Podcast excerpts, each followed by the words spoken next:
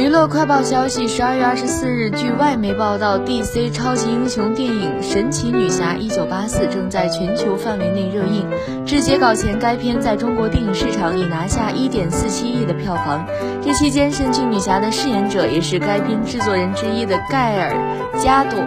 接受了外媒的访问。《神奇女侠一九八四》的热映让很多人也期待《神奇女侠三》的最新消息。早前，导演派蒂·杰金斯曾说过，已经和编剧格夫·约翰斯讨论过第三部的故事大纲。但今年疫情之后，突然觉得过去的构想故事并不适合拍，因此需要重新出发。目前不确定还有第三部，杰金斯也不确定会回归，一切还是要等到十二月二十五日的《神奇女侠一九八四》在 HBO Max 的上线数据后再进行斟酌。